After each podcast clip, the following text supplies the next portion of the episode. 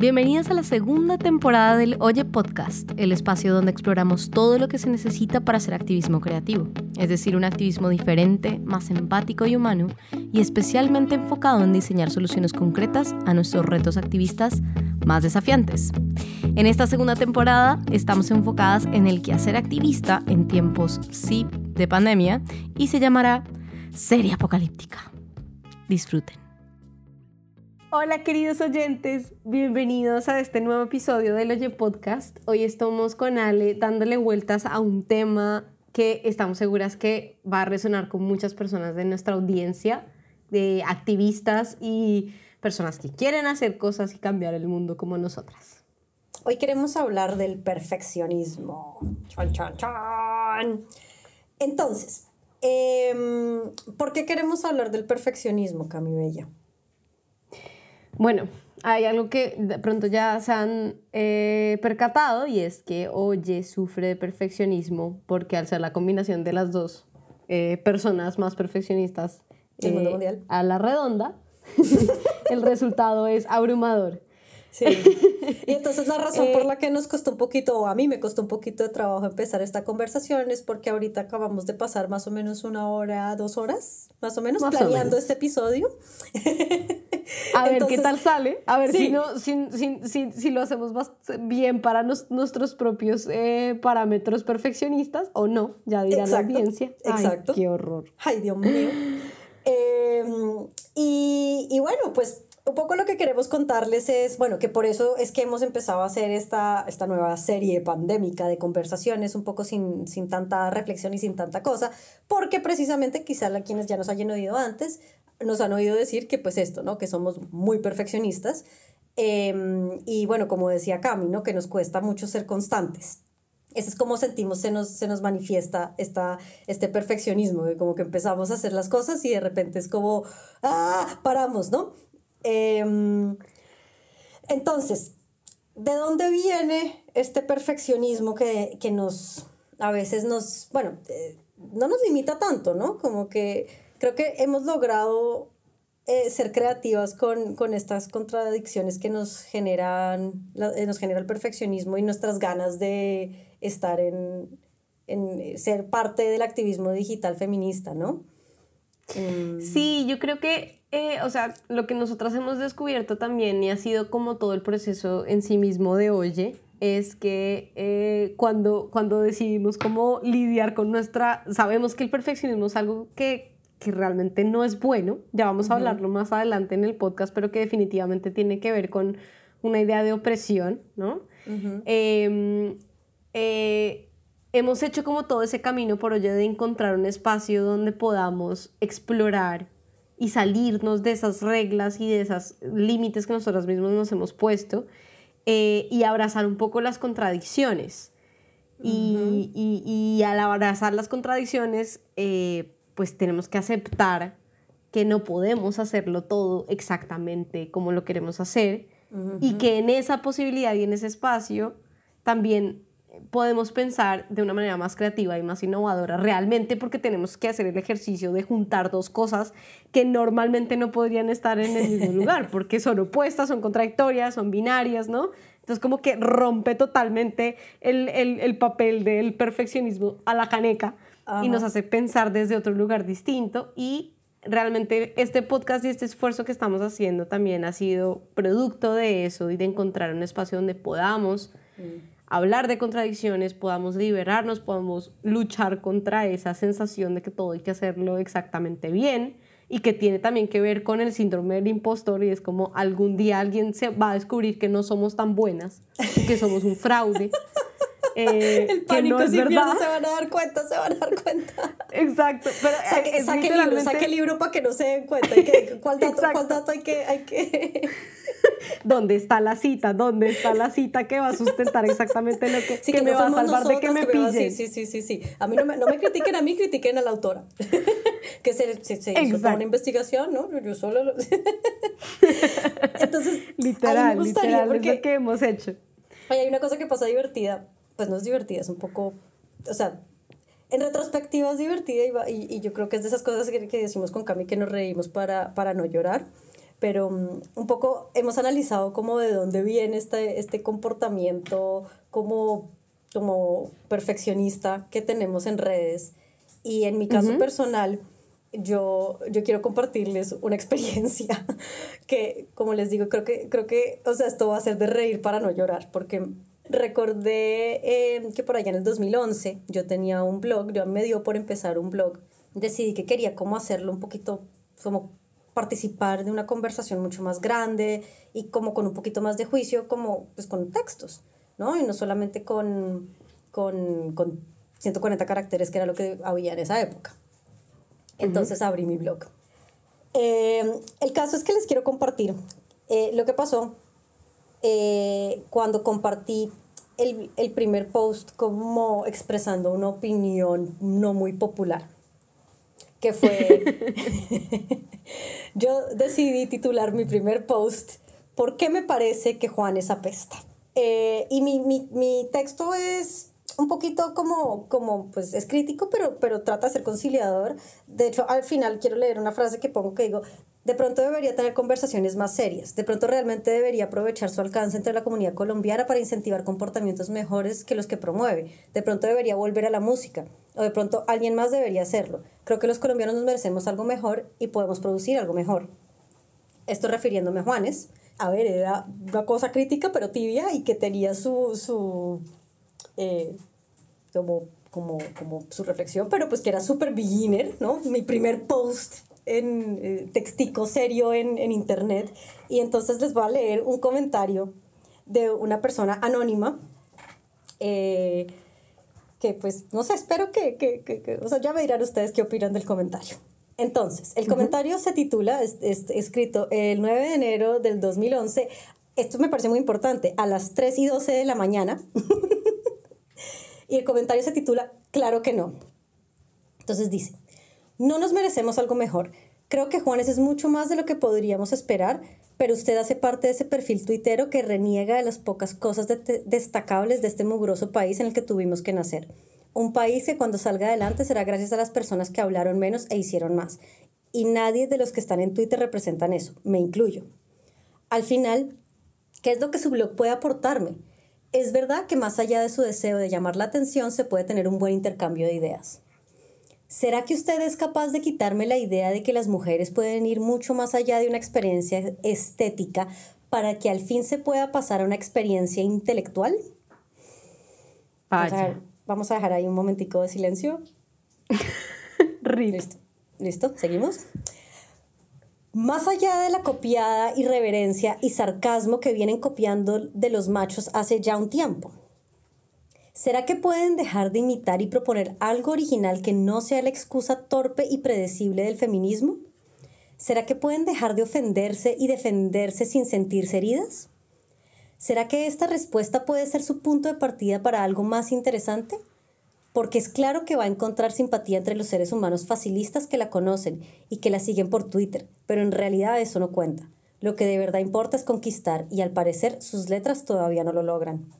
Salga de lo predecible y haga el esfuerzo de sorprenderme, pero es claro que eso no va a pasar porque las mujeres son cómodas y cuando se sienten incómodas ignoran, lloran o toman una postura de superioridad que solo es una pantalla para ocultar la inferioridad intelectual de la que hablaba Schopenhauer. Quiero creer que usted es diferente y quiero creer que usted no va a salir con la estupidez de crea lo que quiera. Em, sí, eh, sigue. Eh, así cierra el primer comentario. Hay más.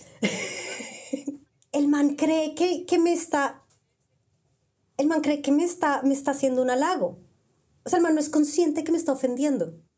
Y lo peor es que esto fue hace, hace nueve años pero podría ser el comentario de hace cinco minutos de cualquier blog de cualquier persona en internet, especialmente si, si uno pertenece a un movimiento como el feminista. Quisiera, quisiera decir una cosa ahí rápida, porque, porque hay una cosa que me parece importante antes de empezar a hablar del tema, porque creo que ahí vamos a hablar de algo que queríamos comentar, que es el tema del cibersexismo, ¿cierto? y, y cómo eso afecta a personas o sea, claramente nos afectaba a nosotras, pero hay mucha más Eh, o sea, esto es mucho más complicado de lo que parece. claro, más grande y más cruel. Eh, quiero leer un, un, último comentario del señor. Escrito, eh, creo que fue un día después o el mismo, espérense, reviso la fecha rápidamente, sí, al día siguiente, a las 5 de la mañana. El tipo responde a una amiga, em, responde como, como tratando como de, mm, pues como, como burlándose del tipo y es como, ah, pucha, eh, eh, como pone, como, uh, eh, faltó no más que hablar a la inferioridad de la raza, ahí sí pailes, uno bien indígena y además mujer. y entonces el tipo responde, no, de ninguna manera. Yo lo que menos quiero es que se siga diseminando la inseguridad en ciertos sectores de la deliciosa comunidad femenina a la que ustedes dos pertenecen. Los hombres son menos indecisos y de pronto por eso es que se han destacado más. Pero no, no por eso son mejores, no somos mejores. No se trata de, disminuirlas para que ustedes se refugien en el feminismo facilista e inútil. Se trata de que no nos cierren la jeta. Ojalá pueda leerla más a menudo, pues me fascina saber que le gusta escribir y a mí me gustaría leerla así sea para criticarla. Espero que aceptar el reto no se quede en una respuesta desafiante y vacía. ¿Quién sabe? De pronto me enamoro. Tres puntos. De sus letras. Ay, no. Ay, no. Ay, no. Ay, no, no, no, no, no. Me hirvió la sangre, me dio gastritis, me todo, Ay, qué horrible. Ya. Pero. Reír para no llorar, reír para no llorar, ¿no? Entonces, a lo que queríamos llegar con todo esto, además, como un poquito de, catarsis eh, merecida. Necesaria. ¿no? Em, es que es este tipo de interacciones eh, que, claro, o sea, yo hoy en día, nueve años después, pues leo esto y me cago en la risa y no me importa. Es como, ay, sí, huevón, ya está, ¿no? Em, pero, pero otra, o sea, yo, yo en esa época tenía 20, 25 años y, y, nunca me había expuesto de esa manera. Yo era una, una chica tímida, eh, era, era para dejar de hacerlo. ¿No? Es como esas críticas de repente, o sea, eso acumulado. Afortunadamente yo no sufrí de tanta, de tanta, de tanto comentario machista, eh, de, de, este cibermachismo, ¿no? Troll. Sí. Eh, y, por, y por eso, pues acá, acá, M aquí, ¿no? pero, pero ha sido muy duro y muy difícil y, yo no me imagino lo que pueda hacer para, para personas que tengan pues identidades quizá más disidentes o, o, más marginadas, ¿no? Y, y, va con todo lo que eh, estamos hablando del perfeccionismo, ¿no? Como de dónde viene toda esa necesidad de hacerlo todo perfecto y la, y la, y la raíz son pues el miedo a que estas cosas pasen además constantemente y como dice Ale, sin ser eh, el, grupo o, la identidad más criticada, más eh, violentada en redes sociales o, en, ambientes digitales. Y aún así hay un temor constante a publicar, a poner la cara, a estar en primera línea, especialmente si uno hace un trabajo activista. Mm. Y eso nos, nos lleva a pensar, o sea, toda esta historia de, de Ale contando el blog es porque hay un tema que, tenemos que hablar y es obviamente del cibersexismo, de la ciberviolencia y de lo que nos atraviesa a todos eh, como activistas digitales. Totalmente, totalmente. A mí yo quiero eh, recomendarle a nuestras oyentes y, y, nuestros oyentes y nuestros oyentes que mm, si no lo conocen se, se busquen eh, un ensayo, es un libro corto que se llama Cibersexismo, Sexo, Poder y Género en Internet de la periodista británica Laurie Penny. Em, creo que es británica ahora, perdón, pues. Sí, Londres 1986, tiene mi edad. Eh, y ella escribe este ensayo, Sexo, Poder y Género en Internet, y eh, donde habla, entre otras cosas, de, de, la, de esta como creencia de de qué es lo normal en Internet y cómo, cómo aparentemente, se han hecho muchos estudios al respecto, em, en este momento no, lo no recuerdo ninguno, pero pues prometo ponerles algunas de las referencias para que lo, lo, puedan ver, o algunos, pero ya se ha estudiado bastante y se sabe que las mujeres, nuestros estudios, o sea, la manera como las mujeres usamos Internet en general, eh, tiene más que ver con el consumo, o sea, como con, si saben que en Internet hay estos dos tipos de usuarios, ¿no? Quienes crean contenidos y quienes consumen los contenidos, ¿no? Entonces las mujeres en general somos más em, consumidoras. Consumidoras. Y mientras que los hombres en general son más creadores. Y obviamente si esto tú lo, tú lo filtras por, por, por el tipo, como por, por intereses, no sé, por videojuegos versus yoga, pues seguro que verás diferencias, o sea, seguro que podrás ver que no es, el, no es el caso, aunque quién sabe, de pronto sí, de pronto te das cuenta, yo por lo menos sigo más, sigo más mujeres como de temas de yoga, em, pero pues vaya uno a ver y probablemente en el agregado de YouTube hay más usuarios hombres de YouTube eh, subiendo videos de yoga que mujeres. Y esto tiene que ver con esto que estamos comentando, con esta, ella, ella argumenta cómo estas dinámicas de, de, de, mm, como de silenciarnos, ¿no? de criticarnos tan duro que finalmente decimos, ay, ¿para qué? Yo no, ya no, no ya quiero no más, quiero más, no quiero más, ya no, hablo más, me callo, me callo, me callo. Y como que es, es este ambiente, y, y, es que, bueno, esto, esto es 2000, 2011, ¿no? 2011 fue que dije que era lo de mi blog. Eh, y pues mucho ha cambiado en Internet desde esa época, pero Internet igual siempre ha sido como una esfera hipercrítica, ¿no? De, de, estas como opiniones, que creo que sí que es cierto que últimamente como que estamos haciendo más conciencia de lo críticas que son, porque como que el algoritmo siento que como que lo ha, se ha vuelto como más evidente, o, o, o quizá quienes están haciendo activismo digital, eh, o sea, de, de derechos digitales, eh, han sido, o sea, han logrado como que ese discurso ya llegue como a, o sea, a todos y es que los algoritmos son un problema.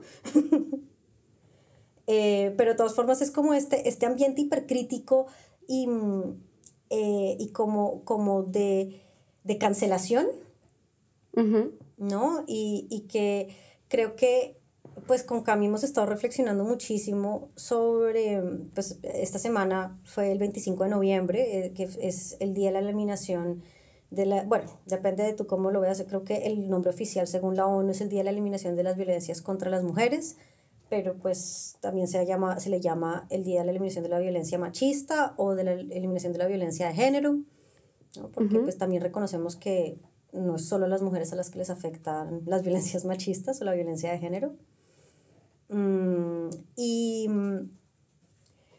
y que y hemos estado reflexionando sobre este tema y, y, y esas contradicciones que, que, también a nosotras como activistas digitales nos genera, ¿no? Total, total.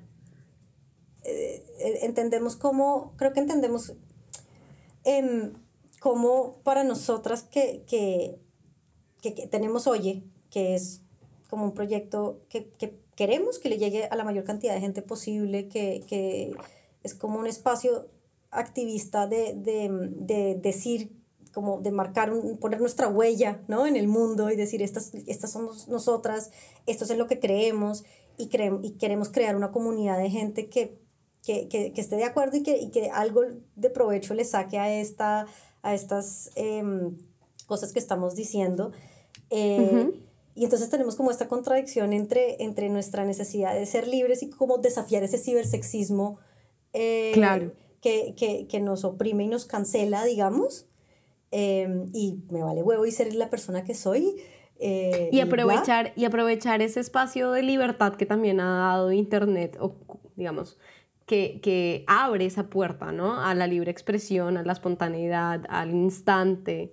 Uh -huh, uh -huh a no quedarnos en tener que pensar todo el tiempo qué es lo que tenemos que hacer o, como, o planificarlo todo. Ajá, ajá. Y que de hecho como que se siente que, que las cuentas más exitosas son aquellas que precisamente son como súper espontáneas.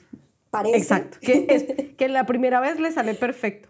O, sí. o Sí, como probablemente eso no es tan cierto, pero como que da esa sensación, entonces como que uno tiene como esa contradicción de, oh, ¿será que tengo que, no sé, en fin, es esa contradicción versus claramente algo que para nosotros es muy importante, especialmente porque somos diseñadoras y queremos que esto sea útil para alguien, ¿no? Uh -huh. Y entonces ahí nos, nos, nos, surgen problemas del tipo, o sea, por el lado, por ejemplo, para mí, de, de del querer ser libre y, y, y, hacer lo que queramos y como desafiar este cibersexismo que nos afecta, creo que ahí hay algo importante que tiene que ver con, vale, pero ¿qué pasa si nuestra super libertad de poder hacer lo que queramos está afectando a otra persona? Y, y por el otro lado, ¿qué hacer con esas críticas? Sí, que ese es el, de, del otro, el de como el otro lado de, de, pues que queremos hacer algo que sea bueno, o sea, útil y nosotras estamos siempre súper abiertas al feedback, ¿no? Y queremos que, que nuestras oyentes y, y, la gente que nos sigue nos cuente qué opinan y cómo lo opinan y qué dicen y todo, pero... Pero claro, a veces recibimos un montón de como opiniones contrarias y es como, ah, caramba, ¿qué hacemos? Claro, ¿qué, ¿qué hacemos con la crítica? ¿Y qué hacemos con la crítica? No llegue en el podcast, como siempre dice Ale, como que lo, lo agradecemos un montón y estamos súper abiertas a la discusión y realmente creemos en la consigna que, que, profesamos, que es pensar en conversación. De acuerdo. Y como decimos, es, eh, creamos un espacio donde podamos, podamos cambiar de opinión, ¿no? Totalmente, eh, sí. Eh, pero al mismo tiempo, pues claro, el feedback y la retroalimentación, las críticas, las opiniones afectan y la pregunta que nos hacemos siempre es como, ¿qué tanto queremos que eso afecte nuestra nuestro propio discurso, que es nuestro y que queremos decir y mantener y que nos parece importante ponerlo en el mundo? versus que realmente le sirva a las demás personas y que, y que la audiencia que queremos eh, que nos oiga y, queremos que aproveche todos estos temas que, que, que además son como, ojalá esperamos que sean las personas que están oyendo este podcast ahora mismo, que, que, que, les sirva para su vida, para su eh, quehacer activista, que, que les inspire a hacer activismo creativo y a buscar otras formas, ¿no? Pero a veces eso no es tan fácil con respecto a lo que tú quieres decir y cómo lo quieres decir. Entonces, hemos pensado muchísimo en, en esa perfección y en esas como retos del, del cibersexismo y del ciber, la ciberviolencia que hay por las mismas dinámicas de la red, ¿no? Em, ¿A qué, qué hacer con eso? y cómo, cómo podemos comportarnos de una manera diferente, cuál sería salir de esa caja del perfeccionismo frente a esas críticas que sería o cambia todo y vuelve a empezar o destruyete y no digas nada, y cuál sería como esa versión de la contradicción que nos sirve para pensar creativa e innovadoramente en en recibir las críticas. Exacto. Y sacando esa idea como del podcast y de la experiencia personal de Alejandra y Camila, esto, esto queda muy bien con la coyuntura actual, que es em, el 25N, que pasó justo esta semana que estamos grabando este episodio, y que además coincidió con la muerte de em, Diego Maradona. Y eso ha despertado una cantidad de críticas y de, em, obviamente, eh, personas, feministas, mujeres, eh, eh, no importa la identidad, obviamente despidiéndose de alguien que ha sido un ídolo para tantas personas em, y que al mismo tiempo ha despertado un montón de críticas por despedirse de una persona que ha tenido un background, un, un muchos, digamos, denuncias de violencia de género y de, y de, y de abuso sexual. Em, y entonces, claro, empiezan a salir las contradicciones así, pa, pa, pa, pa, pa, pa, como bolitas de internet que generan nada más mucho ruido, de lo que siempre eh, creo que es muy importante y es que em, las opiniones que más vemos no son las únicas ni las más importantes realmente. Hay mucho consenso también y hay un consenso que creo que tiene que ver con esta discusión y es que podemos usar esas contradicciones para pensar y reflexionar mejor sobre por qué los, nuestros ídolos no son perfectos, ¿no? Hablando del perfeccionismo y, y cómo más bien podemos hablar de esas figuras de ídolos o de personas importantes para entender de dónde viene tanta violencia y qué es lo que genera tanta violencia en, las personas, ¿no? Sí. Y... ¿Cuál es el contexto que hay detrás de eso? Y salir un poco de esa lógica de lo que tú estás diciendo, el troll de Ale que mencionaba al comienzo de este episodio, que es como, ojalá te pueda salir y ojalá me convenzas y eh, eh, estás perdiendo tu tiempo porque igual a lo mejor me enamoro de ti. Eh, es, es, un poco como salir de esa, esa, esas cosas porque pues al final, ¿qué, ¿para qué? ¿No? Nos sirve. Sí. No nos sirve. Y creo que también es importante, hay una reflexión sobre, sobre la crítica, ¿no? Sobre sobre qué hacemos con la crítica, lo que tú hablabas ahora, ¿no? Y, y, o sea, cómo la abordamos, porque la crítica existe, existirá siempre y yo quiero que exista para siempre. Yo jamás querría que la crítica desapareciera. pero sí creo que es importante que sepamos o que hagamos conciencia de quiénes, quiénes somos, o sea, cuál es nuestro lugar en el mundo. Sí. Em, y, y, y, cuál es el lugar en el mundo de la persona a la que estamos criticando. Porque... Uf, total, importantísimo, importantísimo. Sí, porque, porque creo que ahí uno sí puede hacer ciertos ejercicios de cuidado que pueden ayudar a que las cosas sean mucho más em, constructivas al final y no una cosa que uno, que uno como, como persona que recibe la crítica quiera despedir y cancelar y ya está, ¿no? Uf, sí. Porque es que estoy recordando una imagen que tú me compartiste, que me pareció muy bonita, que, que, que estaba circulando en la época de, de, Black Lives Matter, de, perdón, no en la época de Black Lives Matter, sino en la época que, se, que pues hubo mucho, mucho volumen de contenidos de Black Lives Matter a raíz de, de la muerte, del asesinato de George Floyd. La frase es, eh, cuando debates una persona sobre algo que, las que le afecta a ella más de lo que te afecta a ti, recuerda que eso tiene un peaje emocional muchísimo mayor en esa persona que en ti. Eh, para ti se puede sentir como un ejercicio académico, mientras que para esa otra persona está, se siente como, como revelar su dolor. Mm, solo para que tú, solo para que tú descartes su experiencia y a veces incluso su humanidad. El hecho de que tú te puedas, que para ti esto no sea un tema eh, que, que, te, que, te, toque el corazón y que puedas mantenerte calma, eh, con calma en, esas, eh, en esta conversión, en estas circunstancias, es una consecuencia de tu privilegio no, eso no es que tú tengas mejor objetividad que la otra persona y, e invita a mantenerse humilde al hablar con las otras personas.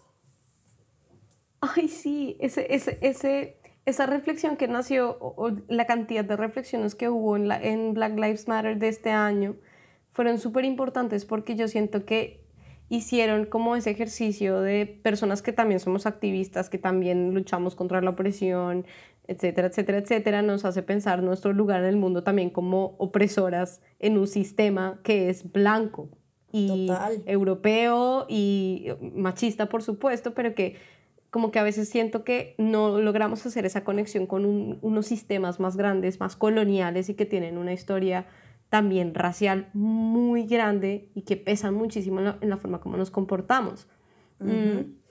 y, y, esa, y esa cita que, que en ese momento, es, en este momento es, es, es realmente, es, es, como un gran eh, ejercicio de empatía real en redes, como, como una solución real a, cómo comportarse eh, cuando uno quiere hacer una retroalimentación, una crítica, ¿no? Eh, es posicionarse sobre todo como en ese lugar de lo que para nosotros a veces no es tan, no es tan importante o, no es tan relevante. Pienso en tu troll de nuevo, de, del que hablamos al inicio de este capítulo. Probablemente para él fue escribir cualquier cosa y después no se a tomar con sus amigos, claramente. No se Pero para ti fue una experiencia inolvidable nueve años después haciendo un podcast y siguiendo siendo activista digital, haciendo activismo creativo, ¿no? Haciendo, siendo diseñadora, haciendo tus cosas, aún así eso sigue resonando en tu cabeza y no sabemos muchas veces el, el, poder que tiene la crítica en las decisiones que tomamos o que toman los demás, las que la, reciben.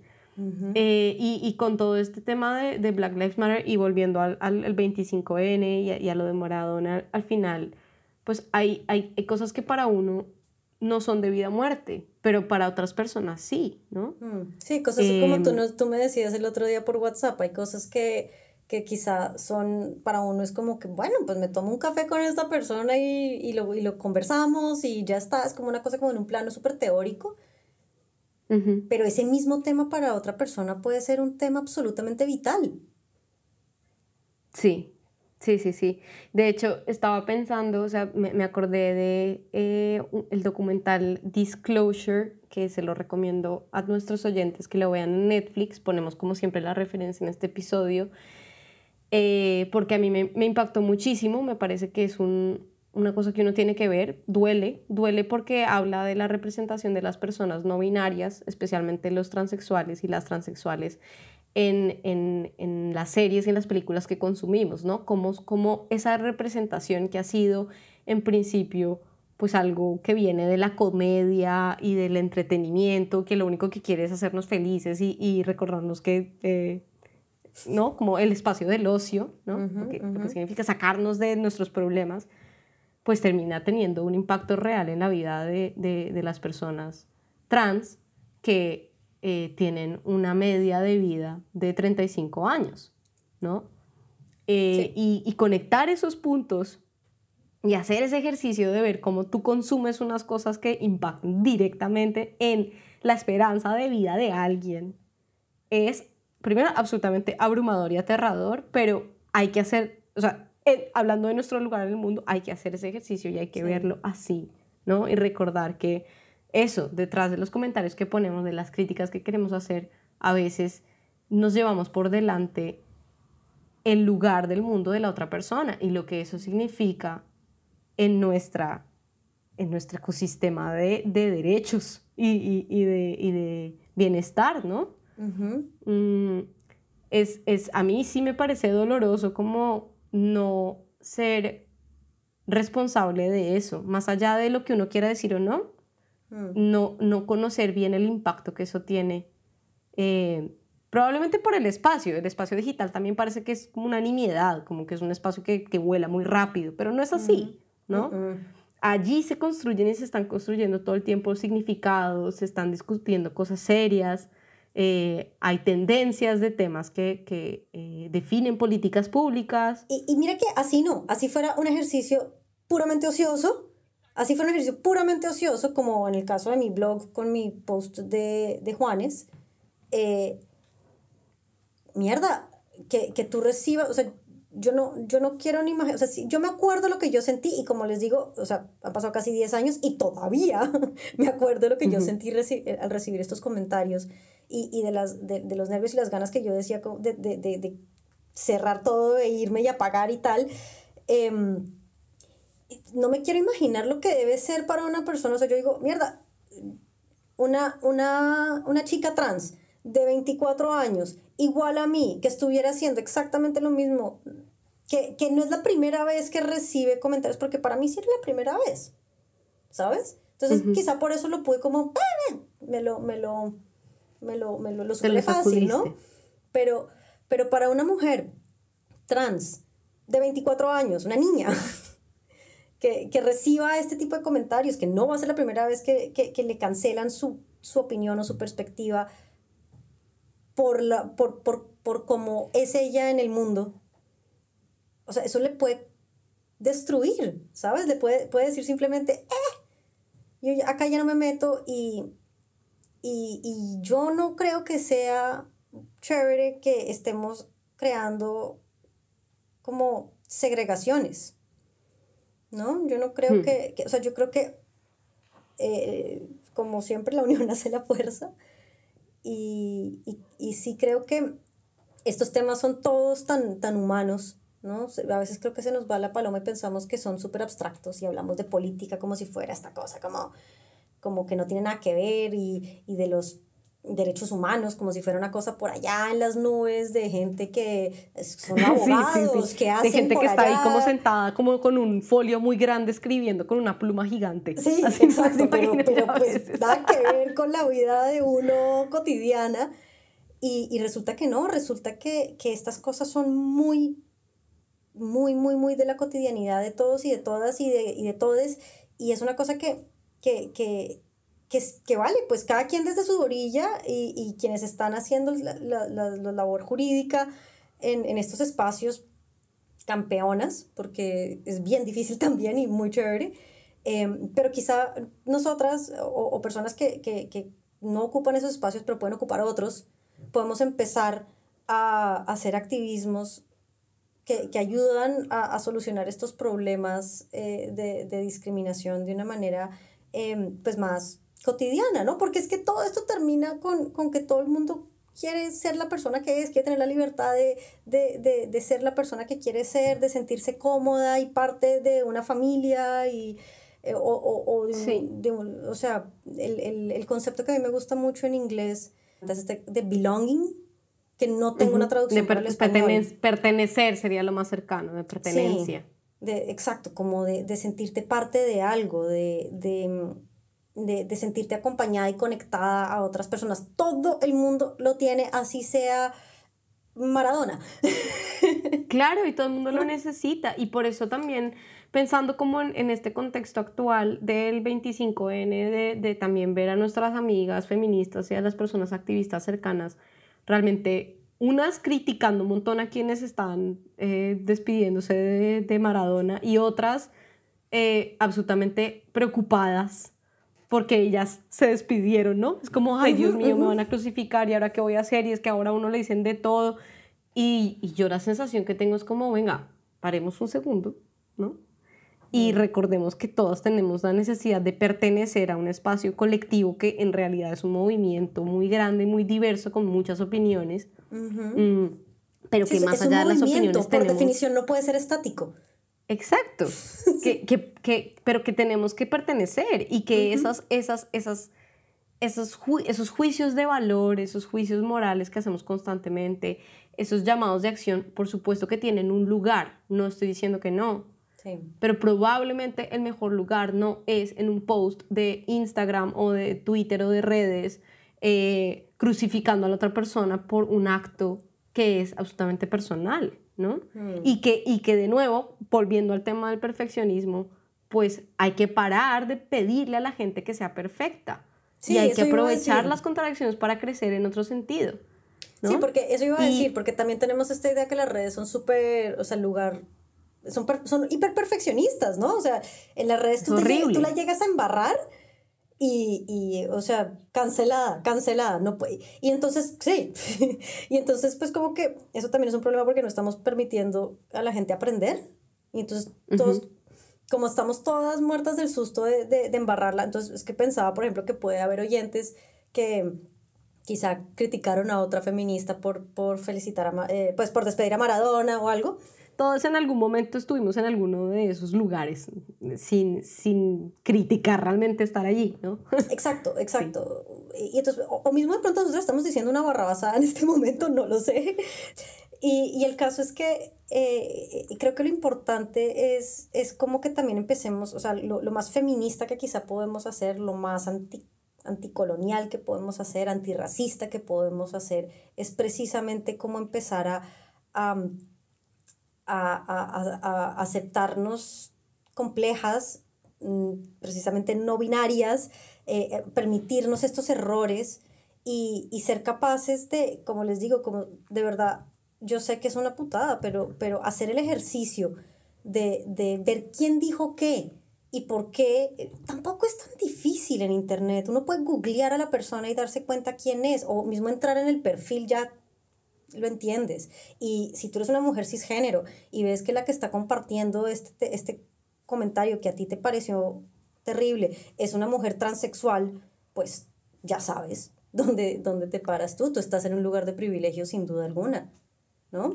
Yo quisiera, eh, eh, o sea, porque es exactamente lo que, lo que Ale viene diciendo ahora, eh, recomendarle a nuestros oyentes em, este taller, este, este, este artículo que encontramos con Ale, que se llama eh, la, la, eh, la, la, cultura supremacista blanca, Uy, sí, desde...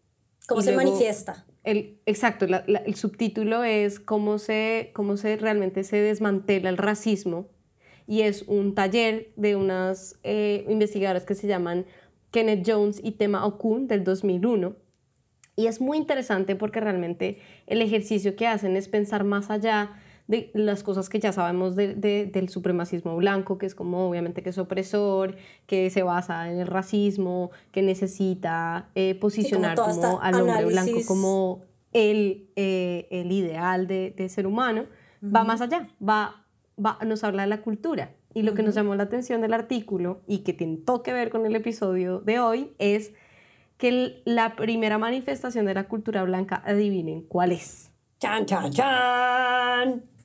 El perfeccionismo, ¿no?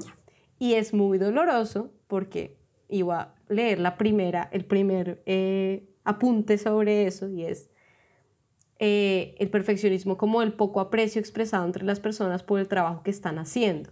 El aprecio que se expresa generalmente se dirige a los que obtienen la mayor parte del crédito de todos modos, ¿no? Eh, más común es señalar cómo la otra persona o el trabajo es inadecuado o incluso más común hablar con otros sobre las insuficiencias de una persona o su trabajo sin hablar nunca directamente con ellos. Estoy leyendo para que conecten, obviamente, con todo este tema que estamos hablando de las redes y, y, y más allá de eso es como, mierda, el perfeccionismo del que venimos hablando es una herramienta de la opresión, hace parte de esta cultura de la opresión que tanto queremos luchar. ¿no? Los errores son vistos como personales, es decir, se reflejan mal en la persona que los comete en lugar de ser vistos por lo que son, errores, ¿no? Se convierten, se, se, se, adueñan de la imagen de esa persona, que no es así. y lo que es más interesante aún de este artículo es que es propositivo y nos habla como de la necesidad de, de, tener antídotos frente a estas, eh, estos, estos eh, manifestaciones culturales de, de, la supremacía blanca. Del, del racismo, ¿no? El primero a mí me encanta que se llama desarrollar una cultura de la apreciación. y yo creo que pensando en nuestras contradicciones, el tema del 25 de versus Maradona, yo sí creo que la apreciación es un camino súper interesante para poder conectarnos otra vez desde la diferencia, ¿no? Es cómo, cómo puedo realmente decirle a esa persona que tiene que gracias por existir, gracias por tener un lugar en el mundo y gracias por realmente abrir espacio para que otras personas lo hagan, ¿no? Más allá de que opine, más allá de si se equivocó, mm. si no se equivocó, es como todo el mundo, todos vamos en el movimiento haciendo y, cubriendo distintos espacios y a, través de esa apreciación sí nos podemos conectar y podemos conocernos mejor, ¿no? Em, hay otra que, que, que, es muy bonita y es... Em, Em, separar, separar las personas del error, eh, recordar, como hablábamos antes, como que detrás de todo comentario, detrás de toda acción, hay un ser humano y no sabemos cuánto está afectando eso su vida real. ¿no? Mm. Una, una Las personas no son sus errores. Total. Hay una cosa ahí que yo recomendaría, a mí me lo digo porque a mí personalmente me ha funcionado, y es, por ejemplo, si uno quiere em, eh, decirle a otra persona, señalar a otra persona porque, no sé, pues leíste un tweet que, que es machista, por ejemplo. Entonces, quizá la mejor manera de hacerlo, a mí la que me ha funcionado, es no decirle a esa persona, oye, eh, persona, mucha machista por decir esto, sino, sino le puede uno decir, este comentario que estás haciendo está formulado de manera machista. Em, yo sé sobre esto, ¿te gustaría aprender sobre este tema, te, lo, te puedo contar cómo podrías evitarlo, ¿no? Que da, da espacio para que aprendan, ¿no? Claro, y, al aprendizaje. Mm. Exacto. Y también da la posibilidad de que la persona misma ponga el límite que quiera poner. También es perfecto, o sea, puede, puede no querer. Y eso tiene que ser válido también, porque... Por supuesto porque para nosotras, o sea, yo creo que el feminismo es una, es una consigna que a veces se nos olvida, pero es súper potente, porque si hablamos de igualdad tenemos que hablar de diversidad. Si hablamos de equidad, tenemos que hablar de diversidad, porque pues es que sin diversidad, no, no, no tiene ningún sentido de otra manera. La idea no es que todos seamos iguales, o sea, que, que, que nos adaptemos todos a un mismo modelo de, de hombre blanco, heterosexual, em, clase media, europeo. ¿no? que todos los seres humanos del mundo seamos ese modelo, o por lo menos como de la sociedad occidental, sino pues que podamos compartir eh, espacios y podamos reconocernos en, en, o sea, como valorar lo diferente de cada uno y de cada una y, compartir los espacios y, esto, ¿no? Entonces, tenemos que hablar de diversidad para, para poder alcanzar la igualdad. Y tenemos que hablar de apreciación. Y tenemos que apreciar la diversidad, exacto. Y, y, y apreciar, sí, pues que una persona finalmente se está expuesta, o sea, poner un tweet no es tan fácil. Yo no sé por qué la gente cree que es fácil. o sea, el acto es fácil, el contenido no es tan fácil. No, eso es exponerse y haga lo que esté haciendo, pues está haciéndolo, o, así sea el comentario troll de mierda. Está expresando una opinión. El problema, creo yo, es que no siempre somos conscientes del lugar que ocupamos en el mundo. Y, y sí, o sea, siempre, todo el mundo es un sándwich entre privilegio, entre, entre mm, oprimido y Entre opresor y oprimido. No, todos y todos somos un sándwich de eso, pero creo que en la medida en la que podamos, o sea, hacer el esfuerzo que, que eso también lo dice el, el, artículo que tú tienes ahí, que tú citaste, Cami, que habla de tomar, la importancia de tomarse el tiempo de eso, de cuidar a la, a, la otra persona también, ¿no? Eh, y simplemente informarnos una gotita de quién está diciendo qué y con estos ejemplos que estamos diciendo como de, de, de cómo tuitear responsablemente. Sí, sí, y, qué, y qué hacer con nuestros perfeccionismos cuando somos personas tan privilegiadas también, como ser consciente de eso, yo creo que es muy importante. Eh, a mí me, me, viene rondando esa idea de qué hacer con nuestro perfeccionismo pero sobre todo... Con tanto privilegio. Como con tanto privilegio, exacto. Y creo que este ejercicio como de encontrar en esas cosas que duelen, pero uno no sabe por qué, como ser perfeccionista o el síndrome del impostor, ¿no? Vienen de unas cosas que, que, son sistemas de dominación y sistemas de opresión que normalmente no lo, no, no lo ponemos en el mismo lugar porque además es súper incómodo, pero que nos afectan muchísimo y que realmente tenemos que empezar a buscar salidas a eso. Mm. Y que eso es finalmente, para cerrar el capítulo, creo, em, creo que eso es finalmente lo que nosotros hacemos acá en Oye y es en lo que, ese es, ese es nuestro activismo digital.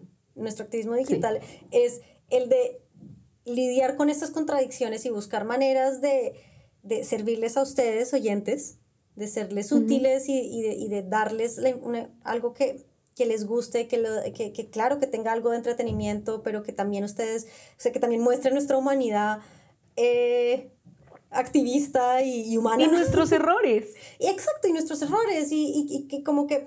Eh, ¿Se acuerdan nuestras dos contradicciones que decíamos, ¿no? Como la importancia, como lo, lo, de responderle, o sea, como que lo que queremos es como qué hacer con el feedback que recibimos y, y, y estar como abiertas a la crítica y a responderles a ustedes lo que nos dicen y cómo Em, adaptarnos a lo que ustedes nos están diciendo, pero a la vez también ser, ser fieles a nosotras mismas y a lo que queremos decir y cómo lo queremos expresar. Finalmente eso es lo que ha sido hoy desde que empezó.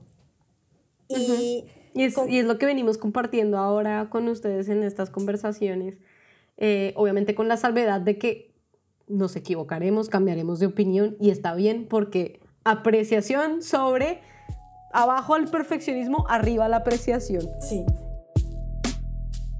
Somos Alejandra Bonet y Camila Rodas. Vivimos en Valencia y Barcelona y hacemos este podcast porque queremos que seas parte de la solución. Recuerden que pueden dejarnos sus comentarios, mandarnos recomendaciones y contarnos sus historias de activismos creativos a nuestro correo oye nuestro podcast gmail.com. Amaríamos oír de ustedes.